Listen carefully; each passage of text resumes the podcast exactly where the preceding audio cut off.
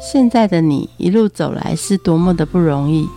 回想过去的每一段，曾经精彩的刹那所化为的永恒。你一贯的任性是前任宠坏你的，成就此刻美好的你是前任送给现任的祝福礼物吗？欢迎收听《谁教会我的一件事》，我是 Rico，我是贝大小姐。小姐，你好了没？一个小小的店里，你可以当 d e p a d 在那边逛哦。这石头是要选这么久？哎，我不是在选石头，在找宝石，你知道吗？找一个适合它，因为它的名字也有一个宝字啊。那就是耍宝的宝啊！你看这个宝石，就长得很可爱，不然就像泥土做的这种，买一买就可以了啦。可是这里面这么多的宝石，你看得懂吗？那你要选他喜欢的啊，传照片给他好不好？快一点！那个传照片给他，那个价钱我们得先看呐，价钱得要我们喜欢吧，是不是？哦，那就简单了。你要这样子选价钱，那我知道了。我们请和田宝石矿物的老板何嘉义来告诉我们，老板哪一个矿石最便宜？我 们欢迎何嘉义老板。你好，我是和田宝石的何老板。何老板，你们这边的整个店哦，漂亮的超级多。有没有那个小狗短袜的聚宝盆？有没有那种？然后像脸盆一样，然后比脸盆那个五十元还便宜的有没有？OK，当然是有。但是其实有一个很重要的观念是，价格跟品质通常是成正比。的哦，所有的宝石矿物都跟等级有关系啊。那当然有没有那种物超所值的，当然也是有，不是没有哈。但是就是得花时间去挑选自己喜欢的。对我常常跟朋友讲说，如果你们要挑这些东西，不管你是要自用还是送礼，虽然都是两相宜的东西，但是有一个很重要的重点，就是你自己一定要先喜欢，自用也要喜欢，送好朋友也是要送你喜欢的东西才会送给别人嘛。哦，送给好朋友这样，所以。喜欢这件事是很重要的。宝石和矿物是怎么分呐？然后各有多少种？宝石呢？因为基本上大家比较常听到的就是钻石、红宝、蓝宝这些哈。那事实上，宝石啊，就是所谓的加工过后的这个成品，包括你可能听过贵宝、贵重宝石的意思，就是我刚刚说的哈，钻石、红蓝宝、祖母绿，早期四大贵宝是我刚刚讲的这四种。那最近几年因为产量跟这个消费者哦变多的关系哈，多了两种，一个叫做亚历山大变色石跟金绿猫眼，这些都是贵重宝石的成员，可能也会听过翡翠、珍珠、琥珀等等。其实应该这么说，它并没有一个很重要的。分界线，只是说我刚刚讲的这几种，全部因为单价的关系，所以它被列入所谓的贵重宝石。另外还有半宝石，所谓半宝石，它是相对于贵宝而言，并不是说它的价值是贵重宝石的一半，不是这个意思哈，就是它是相对于不是贵重宝石之外的，都会被列入所谓的半宝石这样。那半宝石大概比较多人听。到的水晶啊、苏具来呀、银石啊，或者是什么玛瑙啊、拉长石啊、拉力玛等等玉水啊之类的，就是只要不是贵重宝石，就呃。会被分类为半宝石这样，还有另外一种第三种就是所谓的杂石类。杂石是什么呢？其实简单讲哈，就是你这样子，如果在那一种民族风或者民俗风的这种饰品店哦，看到一些那种比较不透的那种饰品，包括你可能有听过玫瑰石或者是什么总统石或是什么铁斧石之类的，只要是那个透度哦比较差的颜色。这不是很亮丽的，但是它还是会被用来当成饰品的哦。很多世界各地的原住民哦，他们会很喜欢用当地的那种 local 的石种做装饰品，那一种大部分都会被归类在所谓的杂石类这样。那这个是宝石的分类，宝石就可以分这么多类。宝石和矿物是长相不同，还是它是成因不同？刚刚讲的宝石都是所谓的加工品。都是它加工出来就会变成一个成品，让这个人们做佩戴。但是事实上，所有的宝石都是从矿物来的，意思就是说，所有的宝石它原来都是一种矿物，不管它是无机矿物或者是有机矿物。无机矿物是石头类，几乎都是无机矿物；有机矿物大概就只有几种哈，包括这个珍珠、琥珀，还有砗磲。这种或者是跟生物有关系的，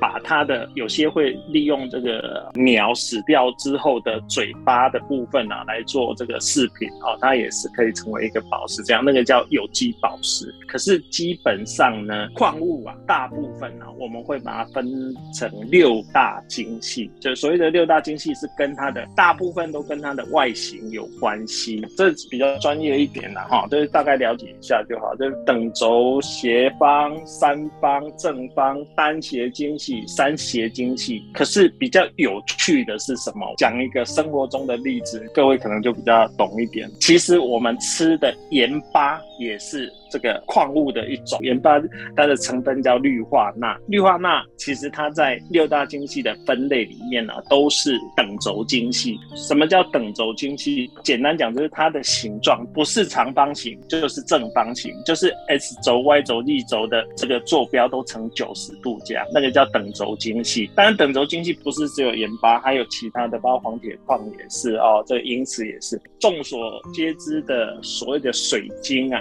它是六。方精细，所以它的晶体一定是有六个面啊，所以它是六方晶细啊。所以矿物分成我刚刚讲的六大精细，但是这六大精细常常跟我们的生活其实是有息息相关的。宝石从矿物来的，矿物呢又是从这种大地生成而来的，然后它各有各的不同的晶体精细，要多久才能产生？基本上所有的矿物都有所谓的结晶的过程，就是像水。你拿一锅水到冷冻库，让它结成冰。那个过程其实就是一种结晶的形成的过程。呃，我再举个例子哈，铁、镍、哦、铜、金银、铜、铁、锡，其实每一种金属它的结晶的过程啊，都差不了多少。问题是它的条件不一样。什么意思？譬如说，这个铁的结晶温度大概在一千五百度，熔浆火山爆发的时候，熔浆在地底下形成之后，往火山口喷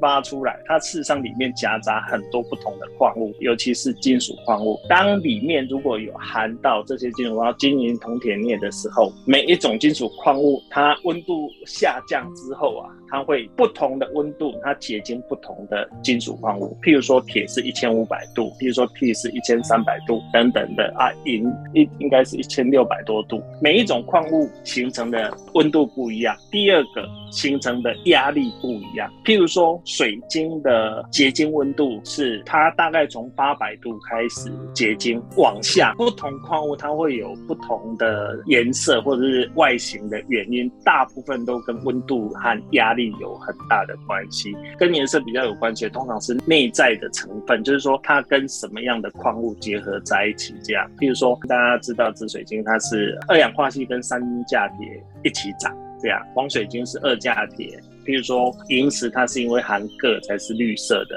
红宝石是因为含铁跟锰之类的。就是不同的矿物，它内包的离子矿物不一样，它会产生不一样的颜色。要有压力，然后还要有温度，然后再加上它们的体质都不一样。那其实世界上根本就没有完全的复制品，一模一样的宝石，全部都是独一无二的。是没错，它有趣的地方也在这里。这样子的生成是要地球万年前生成的。我们看到宝石都是恐龙时代才就做好的，还是它其实生成的时间是可以这一两年就生成出来的啊？没有办法，现在根据科学家的研究，最年轻的。水晶城哈，大概在二点三亿年前，其实也就是白垩纪的时候。您刚刚说对的，在恐龙时代最年轻的水晶城，它的结晶过程是非常缓慢，而且它的环境啊是很严谨的，不是说今天结晶，明天就会有一大块，不会这样子的，时间都很漫长。九二一大地震后往下沉沦的那些石头矿物，可能要到两万多年后，那些的新新新人。才会发现我们。这时候帮他做好的方式。有可能，这种的矿石得来不易，而且我们都在跟恐龙时代的那一群人有一点点在对话的感觉，生活上有点交集。那你跟矿石又是怎么样的遇在一起呢？好，我是因为我哦大学的时候啊，我们去花东旅行啊，当时我跟我同学是当主办人，那就先去探路这样。那是我第一次去花莲，那我同学因为他熟门熟路，所以他就带我去很多我没有去过的地方，包括你们。现在可能很少听到，以前有叫神秘谷的地方，在泰鲁格国家公园里面哦，神秘谷啊，什么蝴蝶谷啊，那里面呢都有很多原生态的未切割过，甚至就是没有被大地河川给天然切割的这种矿石，最多最多的你应该。听过所谓的台湾玉啊，台湾玉或是玫瑰石啊，我印象很深刻哦。那后来我们去一个现代很有名的景点叫七星潭。七星潭是台湾少数那种砾滩呐，海滩是属于比较大颗的那种啊，它不是沙滩，它是砾滩。我记得三十年前我念大学的时候，那七星潭的砾滩呐，那个石头的颗粒都是拳头大小，比较多。那要么就顶多也就是再小的话，大概也有三五公分这样。可是你现在去看那个七星潭哈，它他们现在的因为海岸冲刷的关系，它现在海滩的那个石头的大小都已经变得小很多了，没有像我们以前这样子。我们就在那个七星潭当时的那个砾滩上面哦，我跟我同学各自捡了二三十公斤的石头回来台北这样，因为第一次觉得哇，石头怎么会这么美？最主要是那个。纹路非常美，它又经过这个大自然海岸的冲刷或是河流的冲刷，哈，就形成这个天然的纹路图案，这样就觉得哇，真的是太神奇了。那时候是第一次跟矿石的结缘，就是那时候。纯粹的喜欢，感觉到就是看到它美，然后很想要跟它拥有。在一起的感觉，是。没错，后来一出的时候，因为事实上我一开始不是从事这个行业，我一开始是金融业，在券商，在在这个外商银行都待过啊，甚至也开过早餐店。后来我就几经思考了，如果自己的工作能跟兴趣做结合，那是一件很美好的事情。所以我就刻意的去找这样子的工作，我去找了全国最大的进口商上班学习宝石矿物，上了十年的班。起先你是从喜欢被这大自然的纹路震撼到了，后来呢就会变成消费者，慢慢的研究研究，再变成专业的卖家。在这消费者的过程中，你自己是从哪个石头矿物开始收集的？矿物公司上班，全国最大的进口商上班的时候，我最开始我是喜欢啊，有一种叫玛瑙聚宝盆这样子的矿物。简单，你把想象一颗石头哈，切开之后里面金光闪闪，很闪亮，各种不同的颜色，各种不同的晶体，在边缘又有各种不同的纹路，看起来每一个就是赏心悦目，就真的觉得大自然怎么会这么神奇，怎么有这样子的东西？所以我一开始是喜欢这个玛瑙聚宝盆，那当然后来又慢慢认识其他的矿物啊，慢慢觉得实在是还是那一句话，就是。赞叹大自然的神奇，不同的阶段都有不同的感受，但是最主要的感觉还是认为，哦，这个宝石矿物真的是太丰富了，丰富我的人生，也丰富我的眼界。在前东家上班的时候，因为我们每个月处理的量非常多，可是看多了久了不见得有感觉。但是我开店之后，我发现很多证券从业人员呢，他们很喜欢带。钛金，其实买的当下啊，没有想说哦，以后有办法开这样的店，因为其实这个资金都很大嘛，哈。但是就是一个小小的目标，突然觉得哦，原来自自己是有机会拥有这样子的东西的，哦，因为那价钱是也是价格不菲吧，哦。但是就是那种感觉，就是当你好像努力的很久的时候，终于有能力买一个对自己，不管是这个这个在工作上，或者是说在在兴趣上面哈，都很喜欢一个东西的时候，有能力买下来那种感觉是很好的。这样，没想到买到了一个聚宝盆，它吸引了更多更多的矿石来到你的身边。没错，吸引到身边这样一个一个就觉得哇，你用欣赏的眼光看自己大自然的美，看这个宝石。是工艺产业的美。来到的时候是觉得一开始啊，这怎么那么丑丑不拉几，然后赶快卖掉了，或者是很不喜欢它的，有这种感觉的宝石吗？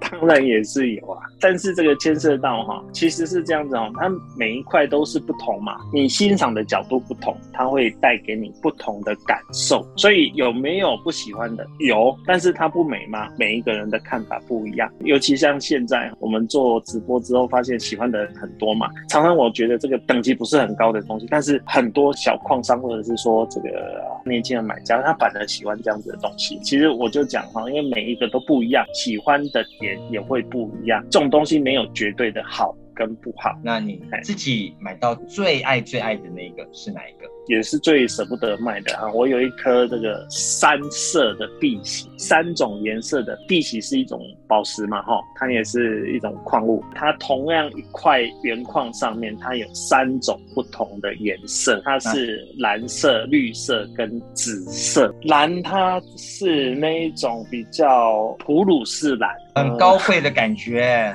可以这么说。然后绿绿的话，就是有一点带一点就浅色的湖水绿，紫就。是真正的紫色，比较浓的紫色。最主要还是这这个紫，因为如果懂碧玺的人就会知道，紫碧玺这一种颜色啊，其实你在所有的矿物展或者是国际的原矿卖家哦，很难得会有紫色碧玺这个东西。虽然当时买的时候也是颇贵这样，但是跟那个我们第一个讲的那聚宝盆一样哈，就是买到就很高兴哦哇！我终于有一颗非常非常喜欢的碧玺原矿。后来也。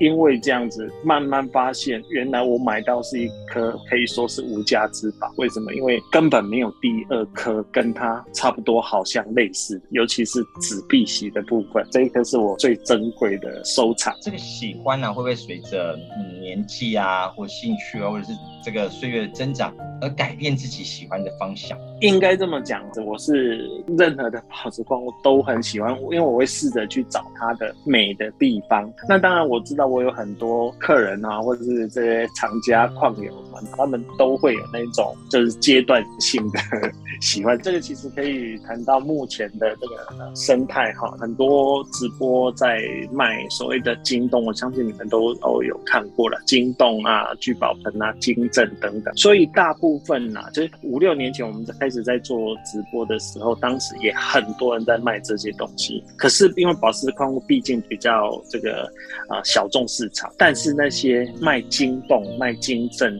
卖聚宝盆的这些卖家很多，而且他们很厉害，所以大部分的买宝石矿物的都是从喜欢金洞或者是紫金洞或者是金镇开始。当然，金洞跟金镇不管是什么，这个梦幻紫金洞里面有雪啊，或是绿色晶洞啊，或者是软糖晶体啊，等等，它有不同很多的形态，也有那种就是很值得收藏的哈。我就说，大部分的厂家都是从晶洞开始，但是后来他们会慢慢发现那些东西啊，原来只是矿物其中一种，叫做水晶，不管是。紫晶洞，或者是玛瑙，或者是骨干，或者是钛金等等，它都是属于水晶的一种。原来宝石矿物还有四千四百多种，不是只有水晶，水晶只是一种而已。所以来到我们的台之后，他才发现哦，原来世界这么大，原来矿物这么多，原来可以喜欢的这么多。好像买金洞的几乎都是所谓的做商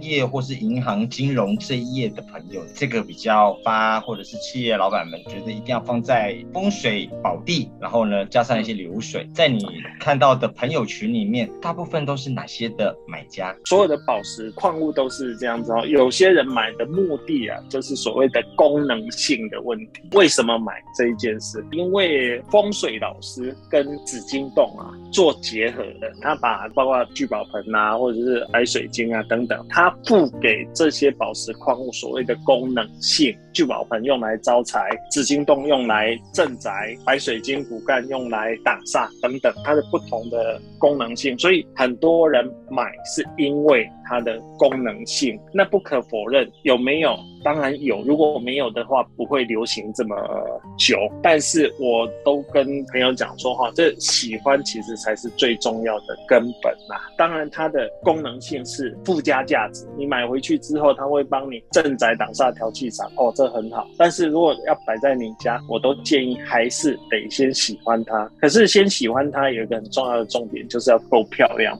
够美这一件事。才会喜欢很久，所以大部分的人当然是会，他一开始买是有可能是因为功能性，可是我后来慢慢发现，哦，就也很多这个买家也慢慢因为它的美，因为它的特殊，因为它的不可替代性，因为它的这个每一个都不同，而喜欢上真正的宝石矿物。这些跟命理风水挂在一起的这样子的产业，让台湾或中国的宝石业。蓬勃发展，但西方人。也会相信这些吗？他们在买宝石矿物的时候，也会有这些呃灵气、邪气等等的故事吗？分成两个部分呢，一个就是在十七世纪开始，从吉普赛人啊，我我想你们可能在电影上有看过哈，吉普赛人放一颗水晶球在他的前面，然后念念有词，然后就开始从这一颗水晶球可以看到这个坐在对面那一个人的前世今生之类的哈。我的意思是说。就是用水晶球来观星象测未来。第二个，慢慢的，他们又演变成用所谓的磁石或者是矿物做灵疗这一件事。哈，事实上，这个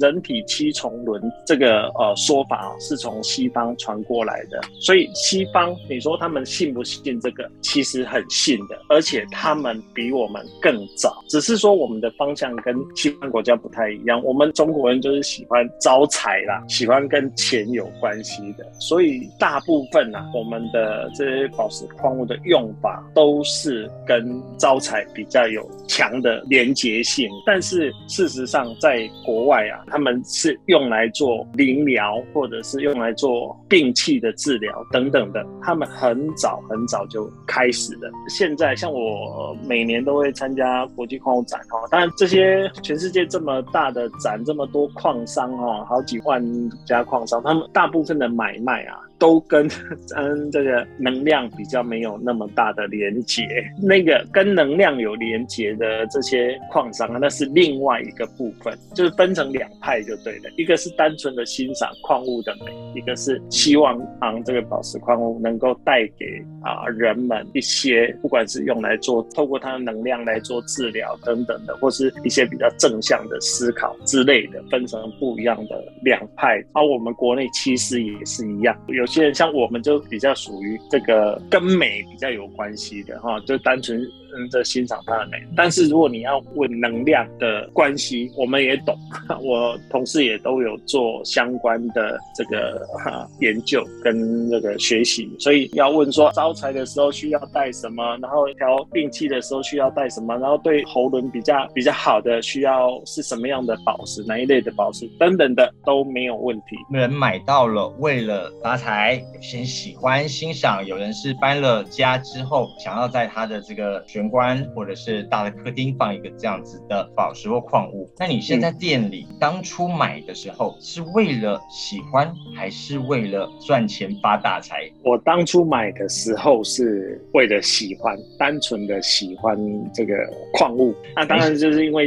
喜欢，然后就从事这个行业。OK，这样喜欢越买越多，越买越多，发现哇，那事业越来越大，所以这个放了这么多这么多的经济，自己不但开心，而且展店的速度也很快。那在这个购买的过程当中，有没有交到这种一辈子的好朋友？当然有啊，就是我们基本上矿友非常多。其实大部分啊，就是如果要谈到比较好的朋友，都是同业比较多哦。同业当然因为买卖，然后变成好朋友也是有。不是没有，我举一个比较这个这个好玩的例子，好的，就是我有个朋友，他是他就因为买而认识嘛，嘛，哈，他买我的东西有呃认识，那他已经跟我十十几年了，在这个过程，他不是只有跟我买，他也跟其他人买。老板应该说老板娘心术比较没有那么那么正，就对了，那就不断的用这种哦能量的这种方式去推销他的矿石，那也没有关系啊。可是重点是啊，我这好朋友的太太啊，在那一段时间刚好的身体不太好，肾功能出一点问题，这个老板娘就用这个一些话术啊，跟他讲说啊，你要买什么买什么啊，这个这个可以让你调身体啊，买鸡血石可以让你补血，买买什么东西可以让你这个气血看起来比较好一点等等的哈。啊，前前后后哦买了好几十万，到最后甚至啊用这个跟他讲说啊要啊帮他这个啊什么跟矿石做结合去改运，这样 改一次运就要几十万，最后啊要上百万才能解决。当然啦，我我的意思是说哈，这个宝石矿物它有能量这一这一件事啊，就这毋庸置疑。但是啊，我还是建议啊，就是生病哈还是要看医生，还是要去医院。宝石矿物我们把它当成一个欣赏大自然的美这样子的方式，或者是这这样一个一个大自然的作品，这样子其实才是比较正确的方式。对啊，不然改来改去，改的是他老板娘自己的命吧，命越来越是好、啊。没错，是没错。那你自己有没有买到血淋的教训？已经是一个行家了，那你有被骗过吗？有的这一行哦，都是在花钱买经验。其实我们也是一样的，宝石有很多，矿物更多。有没有人造矿物？当然也有。早期啊，大概在七八年前，萤石这种矿，中国大陆他们新的技术就对，把萤石改色，绿色的萤石，它透过放射线把它改成蓝色的。蓝色萤石其实在当时在市场上是相对稀有的，相对比较少的。看到的时候就很惊讶，哇，这很漂亮的蓝色萤石，这样就花了大概人民币快四万块，但是将近台币二十万吧，就就买了一批这样。啊，买回来也开始销售，而且大家在我的矿友之间呢，造成抢购这样，好买回来所有的都卖掉，而且价钱都都还很不错。结果呢，就突然有一天，以地科系的博士生，那个后来也是好朋友啊，就提醒我说，何老板这个可能有一点问题啊。后来反正就是多方求证之后，发现哇，这个真的是人改色过的。那怎么办呢？东西都已经看得出来吗？还是要用仪器？看不出。来，改色这一件事啊，连仪器都侦测不出来，跟黄水晶一样，跟放射线改黄水晶的意思是一样的，那是看不出来的，它只能用经验来这个做最大的。判断所有的矿物啊，它都有所谓的地缘性，它的产地啊，什么产地会产生曾经挖不到什么颜色的萤石啊，其实都有惯性的。譬如说福建产的，就从来没有出现过蓝萤石，不太可能突然出现一个蓝萤石这样。当时我买的就是福建的蓝萤石，而且后来事实上证明也是因为它改色之后不到一年就开始慢慢褪色，这样，所以确定那个是改的。那怎么办呢？就就只好。一一的跟这个矿友们这回收啊，因为这个问体会很对我们来讲，我们是标榜专业的矿商，所以不能让自己的信誉受损，所以当时就选择哈跟有买的矿友做回收，这样，所以也。造成一笔不小的损失，这个是属于我自己上当的部分。那还有交易过程的呃损失，其实也有，因为这每一个国家的卖家的习惯不一样，也会有那给钱的货都还没到，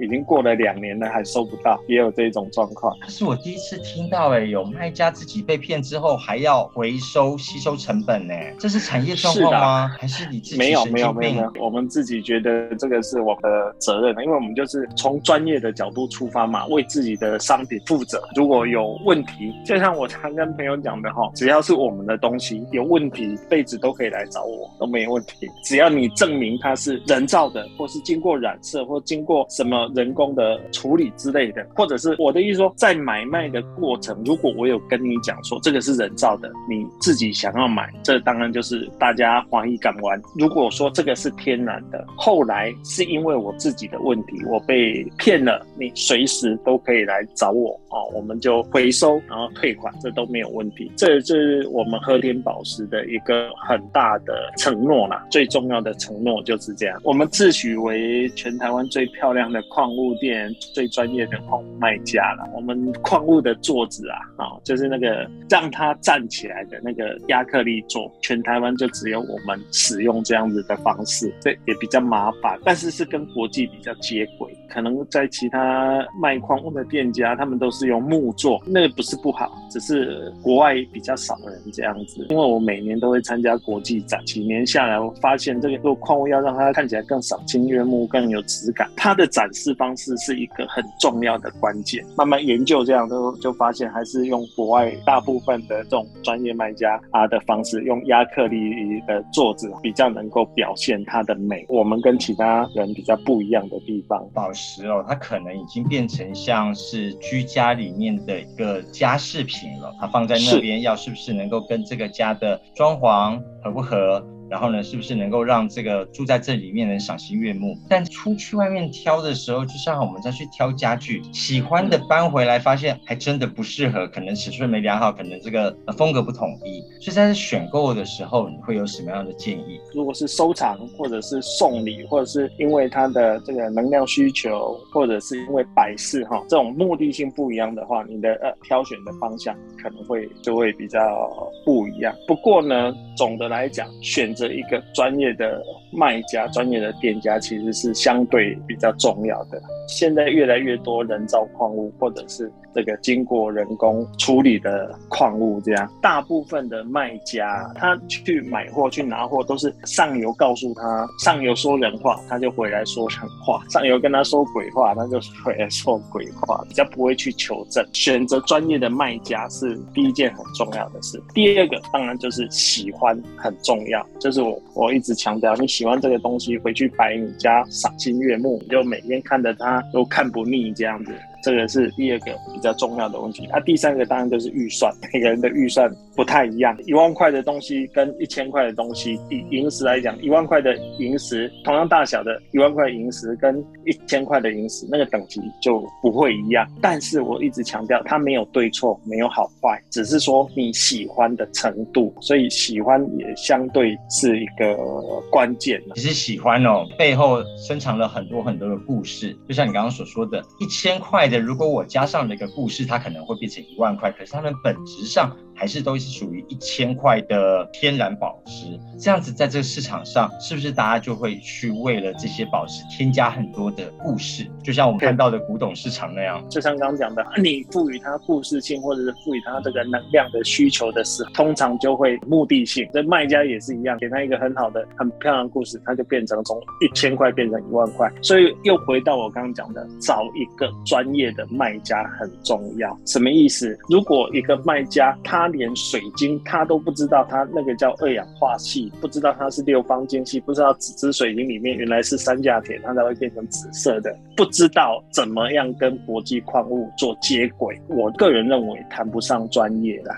如果他不懂这些的时候，他们通常卖的手法都是跟能量有很大的关系。能量的卖法的话，就会变成就刚刚讲的花一港湾了。他可以把它讲的，譬如说买一颗晶洞回去啊，你就可以发家致富，公主王子从此过着幸福快乐的日子一辈子。但是告扣你，所以我的意思是说，哈，当一个卖家他够专业的话，如果他可以从他的每一个矿物的由来，它的成分是什么，它在国际市场上的状况是怎么样，通常就是值得信任，比较能够从专业的角度来客观的告诉你这一件这个矿物这个宝石真正的价值在哪个地方，也就比较不会受骗。宝石矿物教会你什么一件事呢？有一句话哈，就是其实矿物吧，它其实就是无声的音符，也是立体的诗画，更是那个凝结的时间。然后它其实是上帝的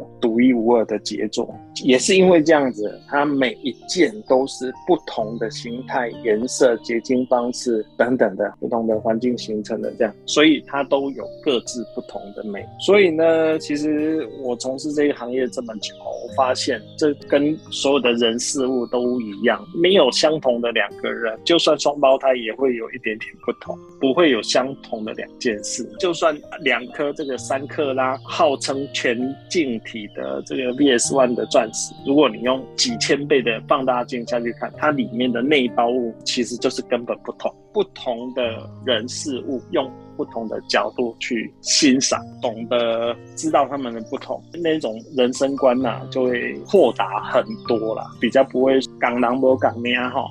他不会有这种感叹，懂得欣赏很多不同的人事物。那你欣赏你老婆的哪一种美？她最像你手中的哪一种的宝石 矿物？比较抱歉的，我我老婆完全对这个比较没有兴趣，而且她从事的工作也不太一样。可是就像我说的哈，这不同的人呢哈，就是我们就欣赏她这个美的地方。你说要用什么宝石来形容？我这个问题还真是没想到。节目的最后，我们一起来听陆勇带来的《致独一无二的你》。我们给所有像宝石一样独一无二的你。我们下次见，拜拜。